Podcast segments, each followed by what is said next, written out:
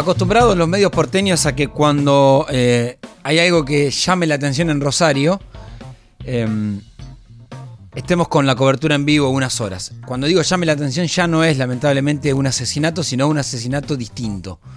Eh, un crimen a un niño, a alguien que no tenga nada que ver en el enfrentamiento entre bandas, algo que salga de la, entre comillas, normalidad, que es, ya nos mal acostumbramos a que en Rosario hay eh, un, problema de narcotráfico que, y esta es mi opinión personal, es una batalla perdida.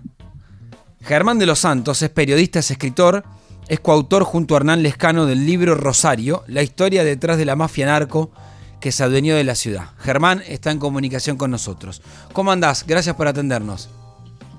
Hola, ¿qué tal? ¿Cómo están? Bien. Un gusto. Eh, eh, gracias a vos.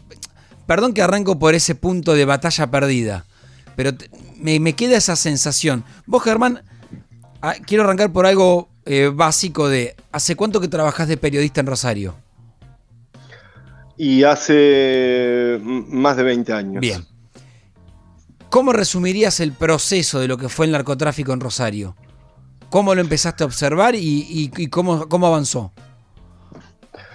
Mira, esto eh, empieza y se, desarrolla muy rápidamente. Te diría que en los últimos 10 años tiene o toma un cuerpo muy diferente, que es a través de la violencia. O sea, nosotros, o, a partir de la violencia, también eh, los medios nacionales, esto entra en la agenda, pero es fundamentalmente que esa violencia sostiene un negocio mm. que ha ido cambiando a lo largo de estos últimos 10 años ahí hay un, mojón, por eso te comentaba, en el año 2013, a partir de distintos episodios que ocurrieron, uno es la muerte del pájaro cantero, que era el líder de la banda de los monos, hay un crecimiento de los homicidios muy grande.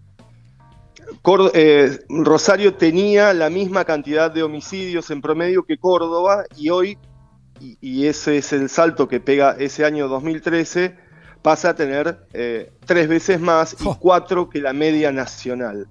Entonces ahí hay una, a mí me interesó mucho esto porque ahí había que buscar un porqué.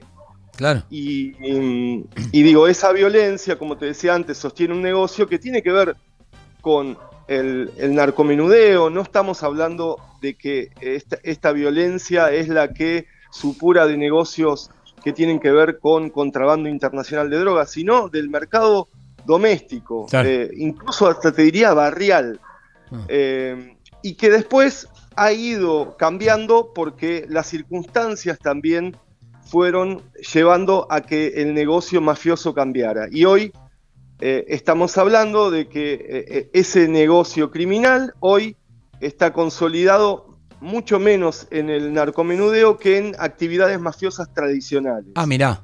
A ver. Como el pago por protección, las extorsiones.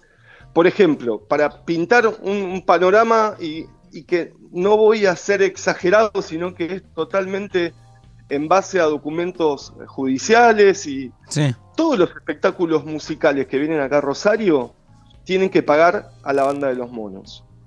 Todo espectáculo que va a Rosario le tiene que pagar. Por ejemplo, tocaron las pelotas, tocó Fito Páez, tocó Calamaro, tocó bueno, tienen que pagar un porcentaje de las entradas a la banda de los monos. ¿Y por qué se paga? Bueno, primero por miedo a que no pase algo y que te pudra el espectáculo. Sí. ¿Qué es lo que sucedió, por ejemplo, con el Circo du Soleil, cuando fue este grupo criminal y reclamó a los organizadores 100 mil dólares de, impuesto, impuesto narco. No pagaron, dispararon a la salida del espectáculo el primer día y obviamente el, el Circo du Soleil iba a levantar todo y se iba a ir de Rosario hasta que arreglaron. Para, para, para, me, detengo un segundo acá, Germán. Y ese, porque vos hablas de documentos, ese pedido, ese reclamo se hace a través de un intermediario. Eh, Exacto. Claro, con el representante que. A ver, ¿Cómo uno llega a saber de ese acuerdo? Sí, obviamente que los músicos ni se enteran. No, no, no, por eso. Pero digo, y no tienen absolutamente nada que ver. E, es un problema, pero te, doy este ejemplo. Dale. Porque esto se expande a muchísimos rubros de la economía. Qué locura. que son afectados con esto. Por ejemplo, una financiera en el centro de Rosario tiene que pagar también para que no la valen. o sea, vos estás pagando por seguridad. Sí, o sea, para que no te maten, porque en realidad no es por seguridad, sino que es, eh, a ver, para que el que esté escuchando y vive acá en la ciudad de Buenos Aires, o el que va a la cancha, el famoso, y eh, que se entienda el ejemplo, no lo estoy comparando, por favor, el famoso trapito que te dice por protección de tu auto para que no te destruya el auto. Acá es... Y vos le pagás porque tenés miedo porque probablemente te lo puede romper. Y, vos empezaste a encontrar, por ejemplo, no sé, eh, almacenes, digo, también se meten en la... No, el rubro es, eh, por eso te digo, es gigantesco. Eh, nosotros conversamos con un, por ejemplo, un, un financista que en el centro de Rosario tenía que pagar 5 mil dólares por mes, porque obviamente operaba con dólar blue. Entonces él le pregunta a, ah. nosotros en el libro publicamos este diálogo, le pregunta a gente de la banda de las monas, bueno, pero ¿por qué te estoy pagando? Quiero saber cuál es el concepto de la paga. Para que tu negocio siga funcionando, porque si yo valeo tu negocio mañana, no entra más nadie. No. Y te fundís. Y los empleados no van más. Claro, entonces, por eso te digo, todo lo que comenzó hace 10 años con lo que era el fenómeno narcocriminal, eh, que, estaba enredado en la venta de droga al menudeo, hoy fue cambiando. Y ese cambio se dio porque los principales líderes de estos grupos, que no son eh, grandes emprendimientos criminales, sino que son muy rústicos, poco sofisticados, están todos presos. Entonces, desde la cárcel, el margen de maniobra es más limitado, aunque vos tengas libertad dentro de la cárcel para hacer cualquier extorsión, por ejemplo. Eh, pero eh, el, tráfico a gran escala o a mediana escala de cocaína se complica porque eh, la cuestión logística ahí es la que actúa. Ahora, entonces esto se ha ido, ha ido cambiando. Lo que no ha ido cambiando es la respuesta del Estado. bueno, ahora, ahora me iba a meter en eso. Un poco más inteligente, digamos. Ahora me iba a meter en eso en el sentido de, bueno, si si vos lo estás contando, vos lo graficaste, quien habla es Germán de los Santos, eh, autor con Hernán Lascano del libro Rosario, que es la historia detrás de esta mafia narco que se adueñó ahora de la ciudad. Em, vos, trabajando de esto y contándolo, eh, ¿recibiste amenazas? Eh, ¿El Estado rosarino de la provincia hace algo para en ese sentido? Sí, hemos recibido, por supuesto, porque esto genera reacciones. Hoy, después de la salida del libro, las reacciones son mucho menos de los grupos criminales eh, y mucho más de los sectores políticos y sobre todo económicos, que son mm. los que más reaccionan hoy. Mm. Eh, porque nosotros contamos que también esa nueva fisonomía del negocio narco y mafioso ha ido cambiando, que también han accedido eh, y, se han insertado nuevos protagonistas de sectores sociales que no pertenecen a esa periferia rústica y marginal, sino que operan, por ejemplo, en el edificio o uno de los edificios eh, más caros de Rosario, que es la Torre Acualina, que es uno de los capítulos que nosotros contamos, que ahí vive desde el presidente del puerto de Rosario y expresidente del puerto, que por donde salieron 3.600 kilos de cocaína el año pasado, el que le vendía y se hizo millonario autos a los, a los, a los narcos, los abogados, los contadores. Viven en esa torre. Se gestó en la terraza de ese, en el amenity, la, mega, una mega estafa inmobiliaria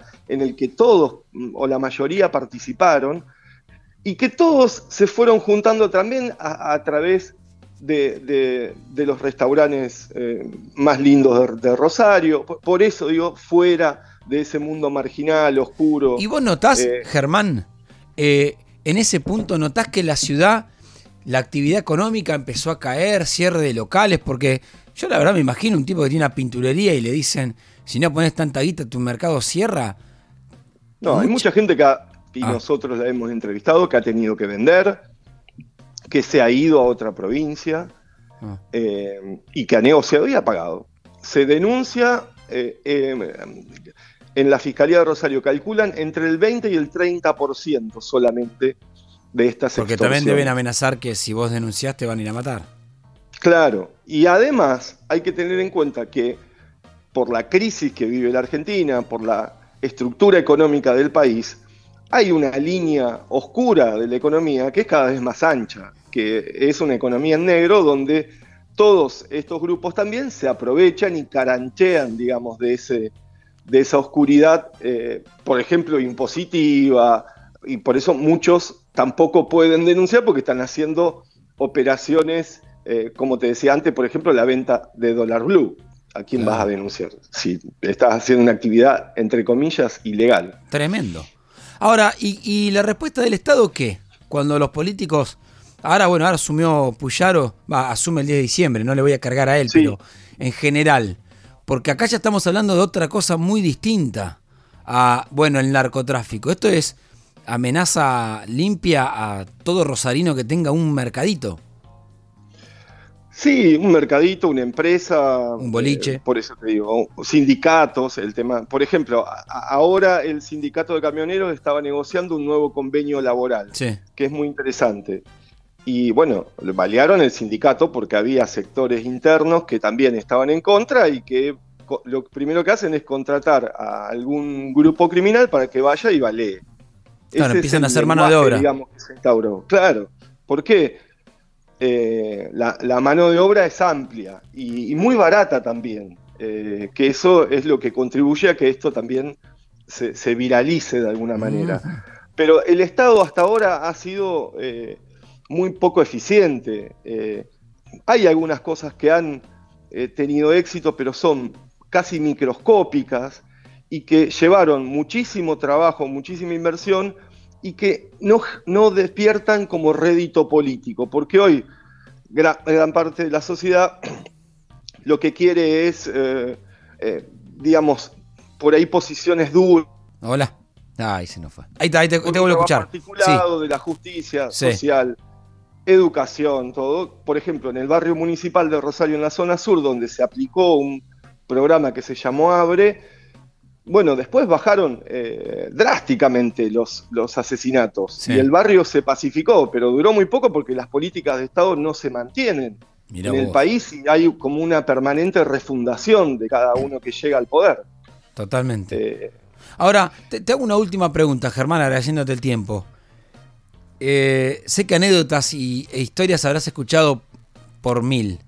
Dame alguna que, que en este momento te venga a la, mente. Para, graficar lo que se vive, igual te digo, lo que contaste nos está dejando acá todos en el estudio mirándonos como no pudiendo entender cómo todavía hay gente que vive en Rosario con esto.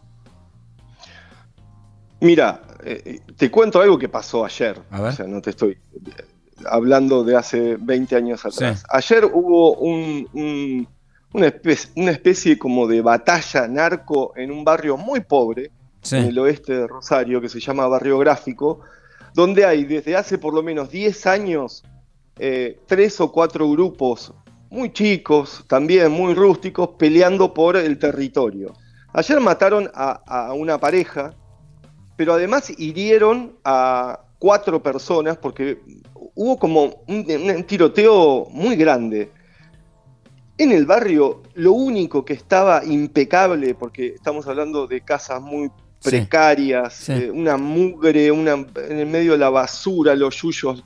Lo único que estaba impecable era un santuario de San la Muerte. Y ahí te grafica también eh, que, digamos, eso es demoledor, digamos, Que, en un barrio donde la sangre corre y que las historias son muy tristes, la muerte es lo que, lo que se destaca. Lo que se destaca. Germán, eh, gracias por el testimonio. Eh, yo ya perdí registro, más allá de tu libro, digo. Eh, perdí registro en donde te leía, era la, era, ¿en qué medios estabas? En el diario La Nación. En La Nación, ah, ahí está, La Nación. ¿Y dónde más? Por ejemplo, en el diario La Nación. Ah, todo en La Nación. Y en Aire de Santa Fe también, que, Es, que es una radio. Bien. Bueno, les recomiendo que lo lean, que lo, que lo sigan. El último libro es Rosario, la historia detrás de la mafia narco que se adueñó de la ciudad. Gracias, Germán. No, gracias a vos. Un abrazo grande. Un abrazo grande.